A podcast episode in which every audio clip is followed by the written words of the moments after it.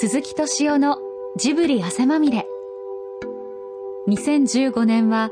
漫画の神様と言われている手塚治虫さんが亡くなって26年を迎えます。今年も全国で手塚さんの原作「ドン・ドラキュラ」「アドルフに次ぐ」「ブッダ」などが舞台化されオーストラリアでは「鉄腕アトム」の実写化が進められていたり手塚アニメがテレビなどで再放送されたり関連書籍も発売されています。いまだに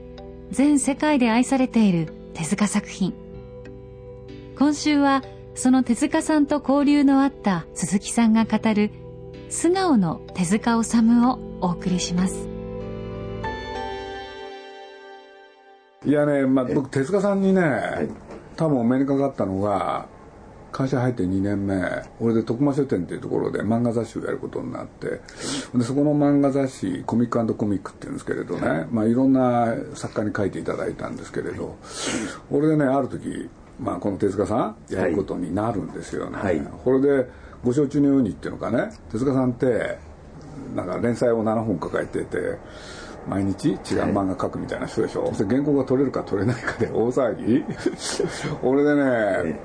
あの編集者が集まるね部屋があってそこで待っててとにかく1回目の原稿今日ちゃんと書いてもらえるかどうかっていうその日。それでまあ皆さん苦労したんですけれどね。なぜか僕ねあのすんなりとあの結構その日ちゃんと遅れることなく書いてくれて、まあ、その日あの原稿を頂いてですね、会社に戻ったのが、はい忘れもしない朝の5時半とか6時ぐらい。これで朝7時にね印刷所が取りに来るんですよね、とそこへ手塚さんから電話かかってきてそれで「ああ先ほどありがとうございました」って言ったら先生がね「ちょっと直したいとこがあるんだ」と。直したいって言われたって先生もうね無理だと。ここであの入校しなかったら真っ白になっちゃうんでね。勘弁してくださいよと。でそれで押し問答なんですよね電話で。もう正確にねどのぐらいやったかちょっと忘れちゃったけれど。まあとにかく先生がね分かったと。じゃあまあ今回はしょうがないなと。でもかなりね押し問答やったことは覚えてるんですよ。これでだったらねもう一回書かせてくださいと。これで僕としてはたまげた思い出があるんですよね。な何なんだこの人はと思って。それで原稿が本ができた後僕先生のとこ会いに行ったんですよね。まあ実は原稿これ書いていただくにあたって、ちょっと気になってたことは2つあってね、で1つ、まあ、手塚さんにねあのまあ僕どうしようかなと思ったけれど直接聞いたんですよね、はい、で何かっていうとね、ええ。原稿料どうしますかっていう。そしたら手塚さんがね「あの原稿料は君ねいくらでもいいよ」って言われて「それどういうことなんですか?」って。それで当時の大家偉い先生たちが大体7万円から8万円1万円。その時いくらでもいいよって言われたんでね僕困っちゃってねだからといって1万円というわけにはいかないでしょって言ったら先生が「いいんだよそれで」って。でどどうしてですかって言って、これは結果的にね僕いろんなことを教えてもらう大きな一つになるんですけれどね、はい、そうすれば君ねって言われて「なんすか?」って僕がね原稿料高かったら注文来なくなるんだよと。ところがね安ければ来るだろうって。これはね目から鱗でしたよね、はい、それに第一僕の、ね、漫画っていうのは単行本にすればどうせ売れるんだから関係ないんだよって言われてね、これでね手塚さんって面白いなと思ってねそれで僕腹お腹の中にね溜めてあったことをついね口に出しちゃうんですよ、はい、手塚さんに原稿を書いていただくにあたって、まあ、実はねあのマネージャーの方がいて、まあ、この方今お辞めになってるから名前は言いませんけれど、はい、本当ひどい人だったんですよ、はい、で何がひどいかっていうとね、はい、もうとにかくねなんていうのかなしっかりしてね、はい、俺僕ついね「先生余計なこと言っていいですか?」って言って「なんだね?」って言うからね「なんであの人をマネージャーにしとくんですか?」と。そしたらね「君ここが大事なんだよ」と。優秀なね、そのマネージャーなんか置いたら僕は大変だと。次から次へと仕事が生まれちゃう？ね？だけれど、ね、僕だっていろんなね、それはパーティーその他顔を出すと。そうするとその顔を出すと、ね、あの、いろんな人からね、先生頼んだのにもう書いてくれなくて、って、そういう時にね、僕は言えるでしょうと。これ未だに忘れないんですけどね。なんで僕に直接言ってくれなかったんですかって ね、その時のためにあいつは置いてあるんだって言われてねそんな考え方がある？僕本当にねまあ目から鱗すっかり僕ね先生に何ていうのかな魅了された、うん、これでこれでまあ僕はアニメーション雑誌をやることになって、はい、そしたらまあ手塚さんってねはい、あのアニメーションの方もおやりになってるんで、まあ、これ本当よく覚えてるんですけど一番最初そのアニメーションで創刊して1年経った冬お正月号ですよね。これで僕ね1年振り返って日本のアニメーション界どうなってたかっていうんでどうしようかなと思った時にね手塚さんにねそのいろんな座談会やる時に司会をやってもらおうと考えたんですよ。そしたら手塚さんにご連絡したらその時なんかもう直接なんですけどね、え僕司会やるのってすごいお喜びになって、僕も長い間ねいろんなことやってきたけど司会っていうのやったことないと 面白いこと言う人だなと思って。これで現場でね後にガンダムを作る富野さんとかね東京ムービーっていうところでね巨人の星とか足の明日のジョーを作ってたねあの藤岡さんとかねいろんな方集まったんですよ。その年なんて言ったってねまあ宇宙戦艦ヤマトっていうのがねまあ、あれがね、まあ、大ヒットの年で、まあ、僕らのそのアニメージュっていうのもそれをきっかけに生まれたようなものなんですけれどね。手塚さんがね、まあ、お忙しいこともあったんでしょう、大和ぐらい知ってましたよ名前はね。ところが中身について一切知らない。そしたらねその場でね皆さんにね大和ってのは一体何なんだと。いろいろ聞かれたんですよ。ほんで皆さんねその質問に答える形で。だんだんね内容が見えてきたんですよねこれでハッと見たらなんと手塚さんがですね司会をやりながら、まあ、僕は忘れもしないですけれど、ね、目にいっぱい涙をためられてこれは僕たまげましたね。驚きました。これで何かなと思って「先生どうされたんですか?」っつったら「いや僕はね本当に今日は悲しい」と。その大和っていうのは何かと。ね一言で言えば何や節でしょうと。もしねそういうものが今の日本の若い人にね支持されてるとしたら僕が戦後漫画でね書いてきたものそれは全く意味がなかったってことじゃないかなと。そんなようなことをおっしゃったんですよ。要するに僕は日本人のね持ってるその何や節根性それが大嫌いでねいわゆる科学っていうのを少年文化の中に持ち込んでそれで今の日本の子供たちをねあのもう少し合理的にものを見る。そういうふうな人がね育ってほしいっていう願いを込めてね漫画を描いてきたんだと。ところがそれをねなんか全部ひっくり返すようなそういうものが支持されてることに対してはね僕は本当に悲しいんだよっていうことをおっしゃったっていう。で、まあ、これもね僕ねものすごく印象に残って。でと同時にねいろいろねまあ、今年の重大ニュースを選ぼうってことだったからいろいろあったんですけれどね。ちょうどその頃手塚さんがね忙しいさなかを割いてそこの場に来ていただいたんですけれどあのアニメーションをお作りになってたんですよね。ほんでそれがね僕の記憶だと火の鳥。火の鳥27なんとかっていうやつですけれどね、はい、でその絵コンテをお書きになってたと思うんですけれど、まあ、その話の中で、まあ、出てきて重大ニュースの一つでね美形キャラっていうね美しい形のキャラクター、まあ簡単に言うと宮本武蔵で言うとですね、その佐々木小次郎みたいなですね、で そういうキャラクターが受けるんだと。ね。俺でね東証ダイモスってやつではねこういう人が受けてるとかねまあいろんな話があったんですよ、そしたらそれに対してね手塚さんがね怒ったんですよね。なんというねくだらないことがね 流行ってんだと。何ですかとその美形キャラっていうのはって。ね。それでまあ事なきを得てその場は終わりました。これでまあ皆さんね今日はどうもありがとうございましたで。で僕は会社に戻る。皆さんも家帰る。ね。あの仕事に戻る。いろいろあったんですけれど会社に戻ってしばらくしたらね手塚さんからね電話があったわけですよ。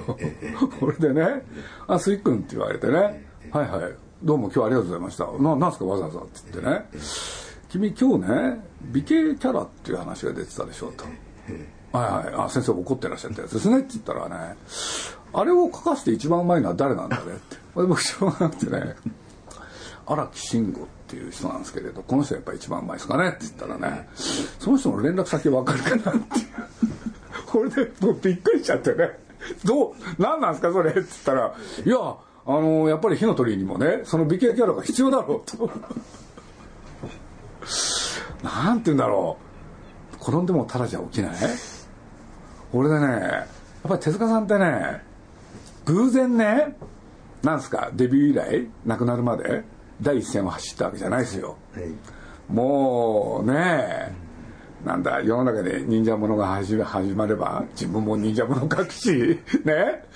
まあとにかく木を見るに瓶常に第一線は動く歩く。でそれで言うとねまあ僕これはね言っていいかどうかっていうのはちょっと悩んだけれどちょっと喋っちゃうとですねまあこれ後の話ですよ。もう少し経ってからですよ。あの今のね「風の谷のナウシカ」っていう、まあ、アニメージュで連載してで、まあ、おかげさまで人気が出たわけですよね。そしたらね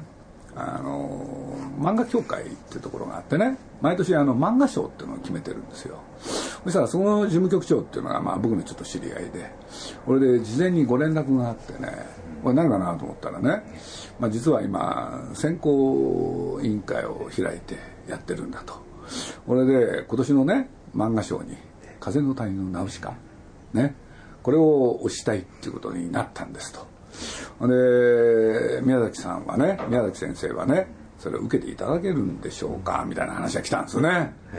これでまあ僕もその当時はあんまり深く考えなかったんでね。いやまあそれはありがたい話だしね。多分大丈夫でしょうと。そしたらその事務局長の方がね「あやありがとうございますと」ただねあの今みんなでこうやって話し合ってるんだけれどあの手塚先生がちょっと仕事を抱えてらっしゃってて遅れてね参加されるんで最後に手塚先生のねあの確認だけ取らなきゃいけない。っていうことになって「あそうですか」と「分かりました」と「じゃあそれで分かったらねもう一回じゃあご連絡いただけますか」と。そしたらその日の深夜その人からまた電話ありましてね「いや鈴木さん」って「何すか?」って言ったら「ちょっと言いにくいことなんですけれど」って「何ですか?」って手塚さんがですねって。まあありていに言うと反対をされたと、いや実は弁護をしとくとね、まあ、風の谷の話ナウシカの話をね、まあ、僕らでね事前に選んでおきましたと。で手塚さんいかがでしょうかと。そしたら手塚さんはねそれはあの宮崎君が書いたやつだからねそれは素晴らしいと。ね僕もちゃんと読んでますよと。目を通してますよと。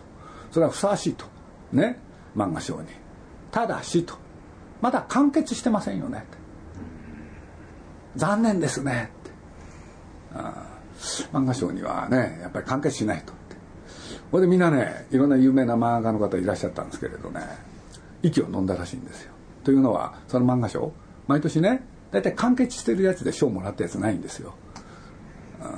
大体連載中のやつで 大体賞もらうんですね。そうするとね何て言うんだろう。手塚さんってね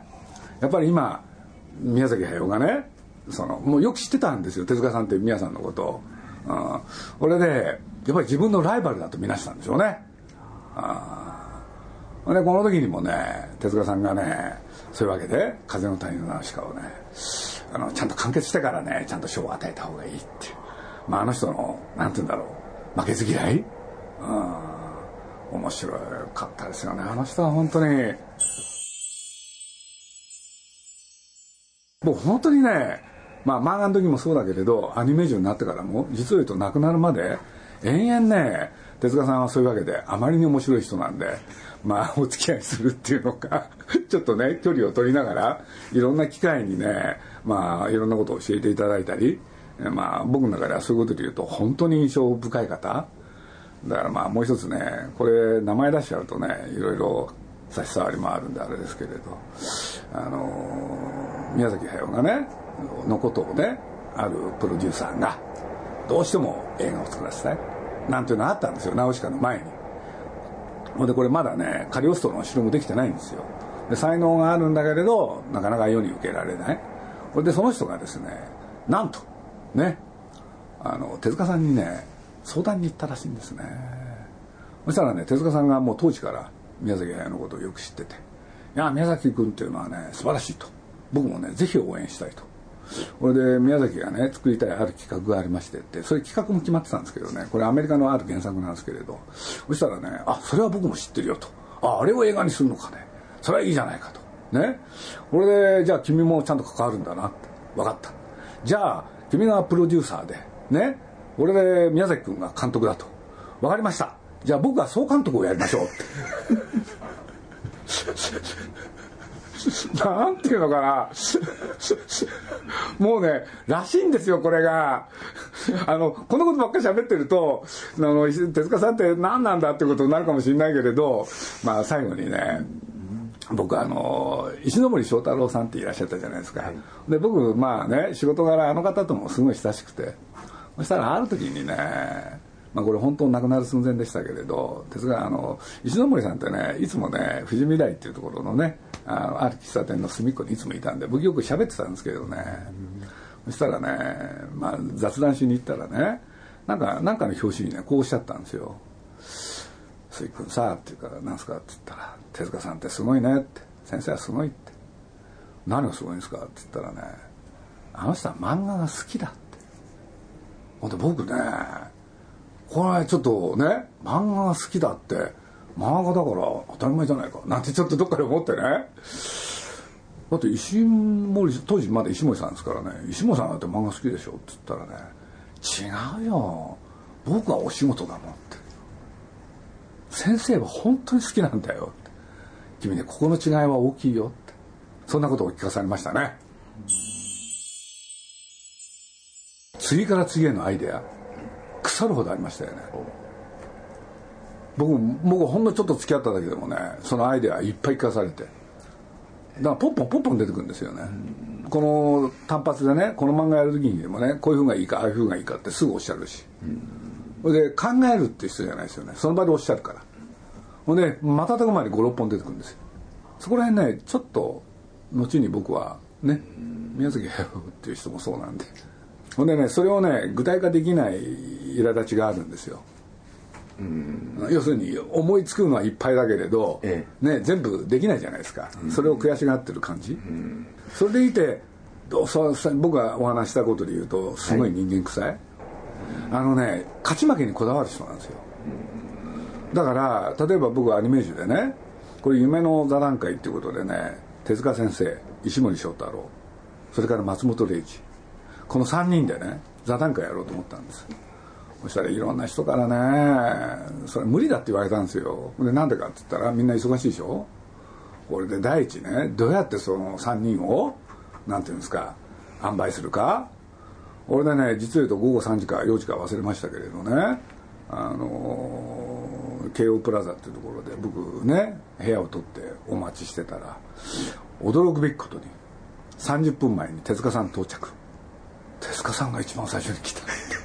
ありえないと思って。そしたらすぐね「あのー、鈴木さん」っつってまあね何回回ってきたから。僕ねあのー、実はね取材があると。で下の喫茶店でねもう10分ぐらいで終わりやすだからすぐ終わらせますから。俺であの石森さんとか松本零士さん来たらね鈴木さんすぐ来てくれと。分かりました。っつって。そしたらね午後3時かなんかかっちりいらっしゃったのが石森さんなんですよ。全く5分の狂いもなく。そしたら石森さんが来たんでね「あ石森さんありがとうございます」って言ったら石森さんがね「僕は近いから」って。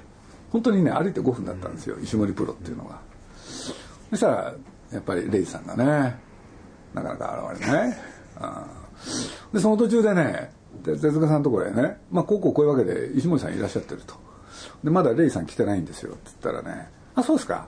つって手塚さんがね「じゃあこの取材もう少し続けますね」って。だから来たらすぐ読んでくださいっつって。そしたらね20分ぐらいでレイさんがお見えになったんで。ほんで3時20分でしょ。ほんで僕ね手塚さんのとこ行ってね「あのレイさんお見えになったんでお願いします」っつってそっから1時間ですよね。待たされました。その第一声忘れないんですよ。石森さんともう石森さんなんか1時間半近く待ってるわけでしょ？でレイさんだってもう1時間待ってるでしょ、はい。いやー待たせちゃって。長編アニメーションとテレビアニメーションあるじゃないですか。で長編まあ手塚さんってねまあ世に言われてたように多分ねウォルト・ディズニーが大好きだったと思うんですよ。だから自分もいつか長編アニメーションをやるっていうんであれは孫悟空でしたっけね？その時に、まあ、手塚さんが少し関わるわけでしょ、はい、そして自分が本格的に関わるのが今の鉄腕アトム。そうするとその鉄腕アトムね毎週作んなきゃいけない。そうするとその時に手塚さん自身がねこうすれば作ることができるっていろいろお考えになったことが随分ねその後のアニメーション界を支配したじゃないですか、うん、そうするとまあなんていうのかな。やっぱり漫画に比較するとその手塚さんの考えたね鉄腕アトムはまあなんていうんだろ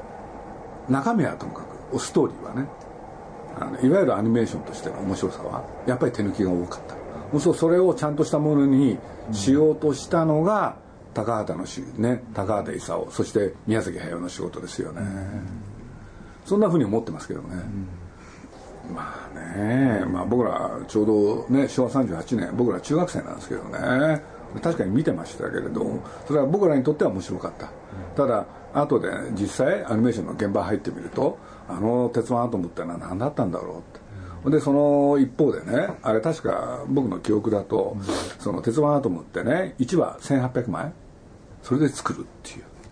で一方高畑宮崎がテレビでやった「ハイジ」っていうのはね、まあ、8000枚から1万枚、うん、そのそのレベルを維持するっていうのはねやっぱり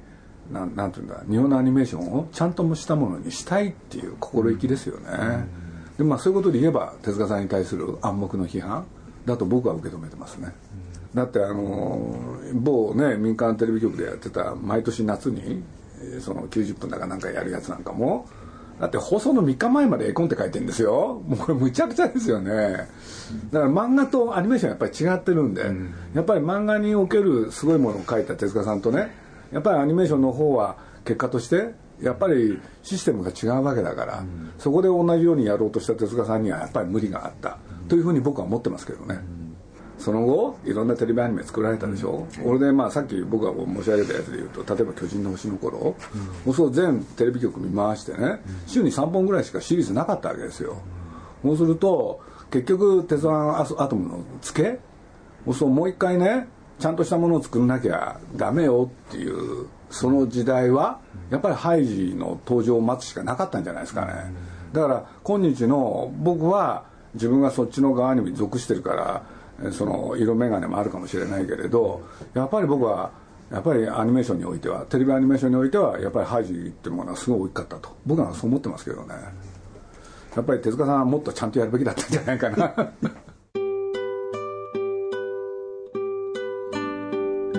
漫画ってねまあ一言で言うと子供魂のものだったでしょ？ところが大人の鑑賞に頼る漫画を描いて同時に子供を喜ばせたって。これが手塚さんのあの残したものじゃないですかね。やっぱり初期の漫画はすごいですよね。まあそれこそよく言われる宝島その他なんですけれど僕のあの世代だとね「ワンダースリーなんて僕大好きだったしね、うん、でなんてだって僕例えばね講談社から手塚さんの漫画100冊が出た時は300冊かなすぐ買っちゃったですからね。毎月毎月。鈴木敏夫が語る手塚治虫さんのお話いかがだったでしょうか？手塚さんの意外な素顔が垣間見れたんじゃないでしょうか？来週は株式会社アニプレックス上田正夫さんをお迎えして日本のアニメの未来についてお聞きします。お楽しみに。手塚さんってね一方で漫画を描いてるけれど一方でアニメーションやってたでしょ？そしたらこういうね言い方が僕はね直接お聞きしたことなんですよ。アニメ僕のね作品のアニメーションを作ってくれる人たち。このスタッフっていうのはね本当のスタッフだってなぜなら僕の作品を形にしてくれるって。アシスタントは違いますよって。いつライバルになるかわからない。じゃあ常に適当を見なしてましたよね。だからアシスタントにはね考えながら喋ってましたよ。